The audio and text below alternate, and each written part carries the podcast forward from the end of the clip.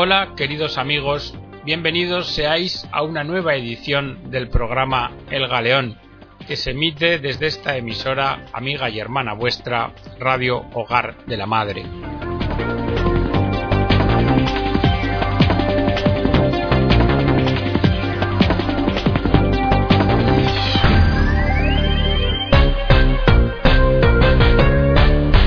En la edición de hoy os vamos a traer tres colaboraciones interesantes. La primera de Monseñor José Ignacio Munilla, obispo de Guipúzcoa, en una carta colaboración titulada Chaparrones anticlericales. La segunda va a venir de la mano del padre José Antonio Fortea, sacerdote y teólogo, experto en demonología, donde nos va a hacer meditar sobre el tema de que Occidente ha abandonado a Jesucristo y las consecuencias que ello va a traer. Y la tercera es una carta pastoral de Monseñor Norberto Carrera Rivera, primado de México, en la que nos recuerda que no debemos tener miedo y que a pesar de todo nuestra misión es la de evangelizar. Esperando que el programa os resulte de interés, os invitamos a que nos acompañéis en estos próximos minutos. Chaparrones anticlericales por Monseñor José Ignacio Munilla. Llevamos una buena temporada empalmando chaparrones contra la Iglesia, uno detrás de otro, y podemos percibir que detrás de cada acusación y de cada ataque, de cada una de las incomprensiones, hay una ocasión de purificación y autentificación de nuestra identidad evangélica. Ahora bien, la disposición de aprender de nuestros errores y de mantener una actitud humilde en nuestro diálogo con la sociedad, no hay que confundirla con el miedo a expresarnos sin complejos, ni con la pretensión de dar por bueno el asfixiante clima anticlerical en el que estamos inmersos. Y a los hechos me remito el estrangulamiento de la escuela católica, la discriminación de la asignatura de religión en la escuela pública, la imposición de un proyecto ideológico anticristiano, el linchamiento público de los obispos que se atreven a discrepar de lo políticamente correcto y el permanente trato vejatorio hacia la Iglesia, la cual es puesta bajo sospecha criminal de forma generalizada, las acusaciones de robar al pueblo por el simple hecho de inscribir los bienes de la Iglesia en el registro de la propiedad, o la manipulación de los datos fiscales y económicos hasta el punto de presentar a la Iglesia como heredera de privilegios franquistas y otros supuestos semejantes. Dentro de ellos, uno de los últimos episodios de anticlericalismo lo ha sido el de la polémica suscitada en cuanto a la exención del impuesto de bienes inmuebles. Porque la Iglesia en España no está sometida en términos generales a un régimen especial en materia de IBI, sino al mismo régimen que se aplica a otras instituciones no lucrativas del país, como se dispone en la ley de mecenazgo de 2002. Y sin embargo, arrastramos el falso San Benito de que el Estado español financia a la Iglesia católica. Y se sustancia esta intoxicación afirmando y presentando ante la opinión pública datos en los que se contabiliza el dinero de los conciertos con las escuelas católicas como un dinero de subvención a la Iglesia, lo cual, hermanos, ya es el colmo. En realidad, lo cierto es que cada plaza escolar de la red pública cuesta al Estado 3.518 euros anuales. Sin embargo, el concierto económico del Estado con la Iglesia católica abona por las escuelas 1.841 euros por cada plaza. Sacando la calculadora, concluimos que la Iglesia ahorra al Estado solo en enseñanza unos 4.400 millones de euros anuales. Y a esto habría que añadir el ahorro que supone para el Estado la actuación de la Iglesia a través de Cáritas, voluntariado social y otras obras. Como veréis, el cómputo total es muy difícil de realizar, porque hay conceptos que no son fácilmente evaluables, pero en cualquier caso los cálculos rondarían los treinta mil millones de euros anuales. Y en esta circunstancia yo me pregunto ¿cómo es posible que se llegue a deformar y a falsear la realidad hasta el punto de presentar a la Iglesia como un parásito social que vive del erario público? Porque recientemente, en un diario nacional de gran difusión y carácter anticlerical, se publicaba un reportaje sobre finanzas de la Iglesia. La Conferencia Episcopal Española envió un artículo rebatiendo en profundidad todas las manipulaciones del reportaje, pero el periódico en cuestión se negó a publicarlo. La Iglesia quiere cuidar la actitud de sencillez y respeto sin alimentar las objeciones del anticlericalismo, pero nadie nos puede pedir que renunciemos a la libertad de expresión ni a la libertad religiosa, porque nosotros sabemos y confiamos en que la verdad nos hará libres. Y así termina esta carta de Monseñor José Ignacio Munilla. Pues bien, ante esta situación, ante este anticlericalismo, nosotros los cristianos nos preguntamos ¿de dónde procede? Y aquí el padre José Antonio Fortea Cucurul nos dice que Occidente ha abandonado a Jesucristo y nos previene se acerca una gran cuaresma. Esta carta que os voy a leer a continuación no tiene ningún valor profético. Simplemente sigue lo que es el curso natural de las cosas, del camino por el que estamos avanzando, y previene el obstáculo que vamos a encontrar. 1973. Ese fue el año en que se construyeron las Torres Gemelas. No es una década cualquiera. En esos años el imperio americano alcanzó la cima de su poder. Esta afirmación requeriría de matices, pero esencialmente fue así. Las Torres Gemelas indican el cenit de esa nueva Roma, y su derrumbamiento empieza a marcar su ocaso. Ellas nos señalan el umbral del cenit y del ocaso. En ese sentido, esos dos edificios constituyen como un gran arco, un arco de la victoria primero, y su hundimiento después, un símbolo obvio arco, columnas, torres, se vea como se vea, es difícil no entender el hecho como un evento simbólico parte de una gran alegoría. La caída de las torres de las águilas fue el pórtico de entrada a una nueva era, el hundimiento de Occidente. El prólogo de ese hundimiento se evidenció en la quiebra de varios estados europeos Islandia, Irlanda, Grecia, España. Sí, porque esta no es una cuestión retórica, verdaderamente han quebrado. Si bien por razones continentales otros han sostenido al que ya no podía de ninguna manera ni con todas sus fuerzas. Una y otra vez me viene la imagen de un hombre antes fuerte, caído de rodillas, y cuyos brazos son sostenidos por otros. La quiebra de los estados es el tremendo prólogo de un círculo vicioso que no ha hecho más que comenzar. Las fichas de dominó verticales han temblado. Nadie cree que la calma del pasado agosto sea el anuncio de que el peligro ha pasado. Nadie lo cree. Solamente es una tregua, la calma antes de la tempestad. El sistema bancario se comportará como un gran dominó, con un movimiento serpentino, mecánico, predecible e imparable. Nos hallamos en la calma previa a la tempestad perfecta. Después vendrán los desórdenes sociales, los disturbios nocturnos de Londres en el año 2011 son un presagio. Madrid y sus indignados también. Señal de lo que será noticia diaria en Europa dentro de unos años. Ahora se habla de crisis todos los días, pero dentro de unos años lo que veremos en las pantallas de televisión serán los desórdenes. Pero para esto todavía faltan algunos años, más el círculo vicioso financiero ya ha comenzado su danza macabra, y el agua está entrando en las bodegas. Falta todavía para que se escore el barco de un continente, pero se escorará. ¿Y qué vaya a ocurrir en medio de ese caos? Difícil saber. Sí tengo una visión poco optimista del asunto, por lo que repetía Amparo Cuevas, la vidente del Escorial en su agonía, la humanidad ya no puede seguir así. Y no es que lo diga esa vidente, no es que lo diga la Virgen María en Fátima, la que ya advirtió de la Segunda Guerra Mundial como castigo de los pecados. Es que lo dice la propia palabra de Dios. Porque el hecho es que se ha acumulado demasiado pecado. El cristianismo se hunde en Occidente, en todo Occidente. Lo que antes fue la cristiandad, ahora abandona el Evangelio. Ya no necesitamos a Dios.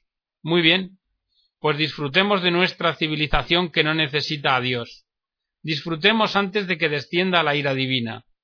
La Virgen habló muy claro en Fátima, en Ezquioga antes de la guerra civil, en el Escorial, en Akita en Japón y en más lugares. Dios nos ha hablado, pero no le hemos escuchado. El Altísimo ahora también tiene sus profetas, y todos los místicos del mundo desde hace una generación nos avisan a coro. Se acerca el tiempo de la purificación, de una gran purificación. Los hombres, no sujetos a fatalismo, hemos podido cambiar de camino y podemos hacerlo, pero por el contrario, duplicamos y triplicamos la medida de iniquidad. Rezad el rosario cada día, convertíos y creed en el Evangelio, confesaos, cambiad, nos dicen las voces que vienen de Dios. El castigo no va a venir ya, todavía quedan años, porque nuestro Padre nos da tiempo. Pero Jesús nuestro Maestro nos enseñó a mirar los signos de los tiempos, y las nubes del horizonte son cada vez más oscuras, más densas y más amenazantes. Todo esto no es para un mañana inmediato, pero sí para un pasado mañana.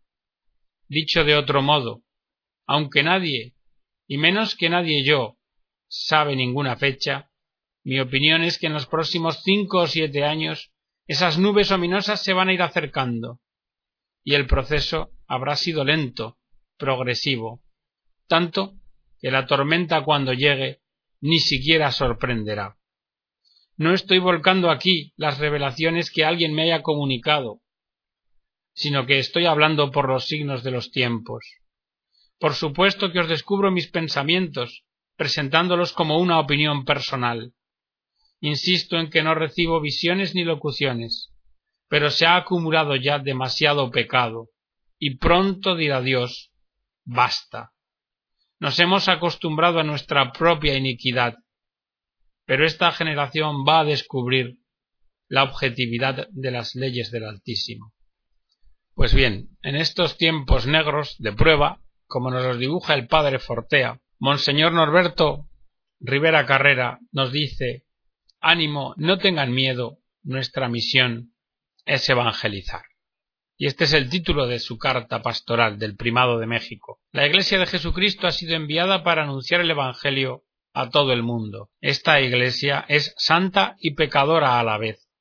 Santa por su fundador, Jesucristo, por la presencia del Espíritu Santo en la construcción de la comunidad, por los medios de santificación con los que cuenta y por el fin hacia el que se dirige el reino de Dios.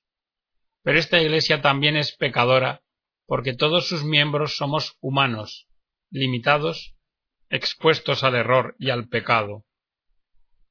Por otra parte, como miembro de la sociedad, la Iglesia es noticia y provoca noticias, unas veces de fe y de alegría y otras de dolor y de escándalo. Pero vemos que desde hace tiempo algunos medios de comunicación social han ido publicando sistemáticamente noticias en forma negativa sobre la Iglesia católica, tanto sobre el Santo Padre como sobre los obispos y los sacerdotes. Y si bien debemos agradecer de corazón a aquellos que con verdad y caridad critican a la Iglesia ayudando a su crecimiento y purificación, por otra parte debemos darnos cuenta de que hay un ataque sistemático cuyo objeto es difamar y burlarse de todo lo que es Iglesia. Es cierto que la persecución de la Iglesia ha sido siempre un momento fuerte de gracia, y que este fenómeno se ha dado en todas las etapas de la historia de la humanidad, comenzando por Jesús de Nazaret. Hasta los propios apóstoles siguieron la misma suerte que el Maestro, pero llenos del Espíritu Santo dieron testimonio del Evangelio hasta el fin de los días. Nosotros, buscando la voluntad de Dios, debemos animarnos para tomar con nuevos bríos la misión evangelizadora. Y sin detenerme en, casos particulares, quiero resaltar determinados hechos que se nos imponen a través de medios de comunicación, como queriendo a propósito mantenerlos candentes en la opinión pública. Por una parte, permanentemente un desprestigio de las autoridades eclesiásticas, el estilo de vida del sacerdote católico es frecuente blanco de ataques de diversa índole. Por una parte, las opiniones contrarias al celibato, la información parcial y la propaganda acerca de sacerdotes que han dejado el ejercicio del ministerio sacerdotal y que se han casado, o que son mujeriegos, homosexuales o pederastas.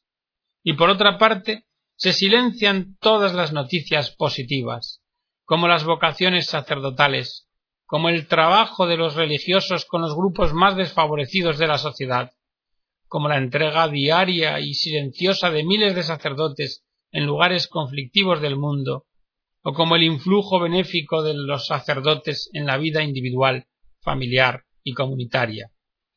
Por lo que respecta a la sociedad, ésta se nos aparece como muy liberal, pero es una apariencia contradictoria. Caprichosamente se defienden los llamados derechos de unos, mientras que se atacan los derechos de otros. Así, esta sociedad que tan liberal parece anuncia complaciente grupos de proselitismo homosexual, edita libros de información para niños y niñas que en poco les forman o más bien les deforman la conciencia a los futuros ciudadanos. Se deja impunes a los cerebros que se lucran con la prostitución y la pornografía infantil.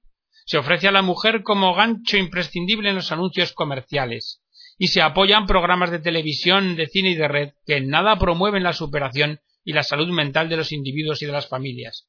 Sin embargo, por otro lado, se escandaliza y reclama vehementemente las faltas de algunos clérigos. Lo cierto es que estamos ante un esfuerzo premeditado y organizado, orientado a desautorizar la voz profética de los pastores de la Iglesia, que buscan y están obligados a educar la conciencia de los ciudadanos para que se opongan a los poderes de este mundo, condenando todo tipo de pecados personales y sociales que destruyen la convivencia civilizada, como lo son la manipulación de la vida humana, el aborto, la anticoncepción, la eutanasia, la clonación, el libertinaje sexual, el quebrantamiento de los verdaderos derechos de las personas, o el empobrecimiento de la belleza, de la bondad y de la verdad en la sociedad. Reflexionad, dice Monseñor, en qué palabras e imágenes se quedan grabadas en cualquier tipo de persona, y los medios publicitarios son expertos en ello. Por eso es de notar que desde el inicio del pontificado de Juan Pablo II, éste dio ejemplo de valentía, coherencia, honestidad y lealtad, interviniendo personalmente cuando fue necesario afrontar situaciones por más difíciles y costosas que pudieran resultar y así lo hizo siempre a propósito del contenido de la fe en Jesucristo, del valor de la vida y del matrimonio, de errores históricos de la Iglesia, de los sistemas que esclavizan a la persona y de las faltas de los pastores. Otro punto de reflexión la homosexualidad. Ya desde la primavera del año 2002 los medios de comunicación social dieron amplia cobertura a la confesión pública de prácticas homosexuales y quebrantamiento continuado de promesa de celibato que hizo un sacerdote en España. La noticia apareció el mismo día en los medios de comunicación internacionales y tuvo la más amplia difusión. De este y otros hechos singulares se aprovechan para inducir la sospecha de la misma conducta de la mayoría del clero, y para condenar a la Iglesia por defender todavía el valor evangélico del celibato, como si éste tuviera algo que ver o fuere en algo la causa de conductas desviadas en el uso de la sexualidad. Porque el celibato no es más que un regalo que Dios da a algunas personas, porque la sexualidad no es más que un modo de ser y de relacionarse con los demás que va desde luego más allá del mero contacto genital, y que todas las personas con tendencias homosexuales son dignas de respeto por ser hijos de Dios, aunque se reprueben moralmente los actos homosexuales. Otro punto, la ordenación sacerdotal de las mujeres. No faltan grupos feministas que de continuo critican a la Iglesia católica por no aceptar la ordenación sacerdotal de las mujeres, acusándola de machista y de discriminatoria de la mujer. Pero lo cierto es que quienes promueven la ordenación sacerdotal de las mujeres desconocen o no entienden que el sacerdocio ministerial no es un derecho humano, sino un llamado expreso de Jesucristo, una institución hecha por él para servicio de la comunidad. Y también desconocen o no entienden que los grandes en la Iglesia no son los sacerdotes, sino los santos, y que el ejemplo más claro que podemos todos mirar es el de la Virgen María, quien no fue dotada del carácter sacerdotal por Cristo, carácter que sí otorgó a sus apóstoles y por medio de ellos a sus sucesores y colaboradores. Las imágenes religiosas.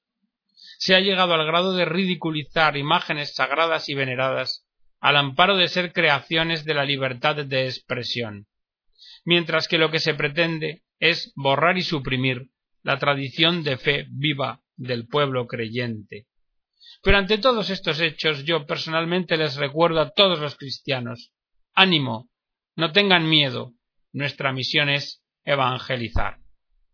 De todo lo que os he venido exponiendo se desprende que la comunidad de los creyentes en Cristo está viviendo en carne propia la profecía de Simeón, en la presentación de Jesús en el templo. Será como un signo de contradicción. En efecto, la Iglesia católica predica un mensaje que resulta incómodo para personas y sectores de la sociedad. Nada extraño que en todos los continentes se dé esta campaña orquestada, y es siempre con dos finalidades. Primero, debilitar a la Iglesia, desprestigiar su mensaje y sus mensajeros, aprovechando para ello todo, incluso las debilidades individuales, y señalando que no cumple lo que enseña, y que ella y que su clero no son mejores que otras instituciones humanas marcadas por la corrupción. Y segundo, rebajar el ideal evangélico, considerando a la Iglesia como una mera sociedad humana que debe regirse por las leyes de las estadísticas, por las leyes de la democracia. Pero nosotros los cristianos ni debemos extrañarnos ni debemos tener miedo. Esta persecución se encuentra atestiguada en el Antiguo Testamento a propósito de los profetas, que precisamente por ser fieles a la misión que Dios les había encomendado, resultaron incómodos para las autoridades y para la sociedad de su época. Análoga situación nos presenta el Nuevo Testamento. Pues es por esta la razón por la que Herodes mandó encarcelar y degollar a Juan el Bautista, y es por esto por lo que Jesús fue calumniado, acusado de borracho, comilón, amigo de mujeres de vida libertina, perseguido, juzgado injustamente, torturado y asesinado, con muerte en cruz. Y por ello los apóstoles y muchos de los primeros cristianos fueron perseguidos hasta morir mártires de la fidelidad a Jesucristo. Ahora bien, hermanos, la persecución por nuestros propios pecados está justificada, pero la persecución que por causa de Jesús sufrimos se convierte en bienaventuranza. Y veamos cómo los testigos bíblicos perseguidos eran sostenidos por el mismo Espíritu Santo que les sugería lo que tenían que decir y cómo comportarse. Sabed que los discípulos de Jesús igualmente serán sostenidos por el testimonio de su Maestro. Igual que me han perseguido a mí, los perseguirán a ustedes, y recordarán estas palabras para aliento en los momentos difíciles. En el mundo encontrarán dificultades y tendrán que sufrir, pero tengan ánimo, yo he vencido al mundo. Y más aún, sabrán encontrar el sentido de la persecución por ser fieles al Señor. Dichosos serán cuando los injurien y los persigan, y digan con mentira todo género de mal contra ustedes por mi causa. Alégrense y exulten, porque su recompensa será grande en el reino de los cielos. Pues bien, podemos preguntarnos ¿qué hacer en esta coyuntura para que brille la luz de Cristo ante la tentación del pesimismo, apocamiento, desinterés o desaliento? La respuesta es que debemos purificarnos, que debemos de orar incesantemente, que debemos estar siempre dispuestos a dar razón de nuestra esperanza a cualquiera que nos pida explicaciones, haciéndolo con dulzura y respeto, y sobre todo debemos dar testimonio de coherencia y entrega a causa del Evangelio, cada uno de acuerdo con su propia vocación, el bautismo que hemos recibido debe traducirse en acciones concretas diarias y debe hacer presente el valor del Evangelio en medio de la sociedad. Y debemos saber que Jesús estará con nosotros hasta el final de los tiempos. Y hasta aquí, queridos amigos, la edición del programa de hoy, que despedimos con esta carta de ánimo de Monseñor Norberto Rivera Carrera. Que Dios os bendiga a todos y os esperamos en la próxima emisión.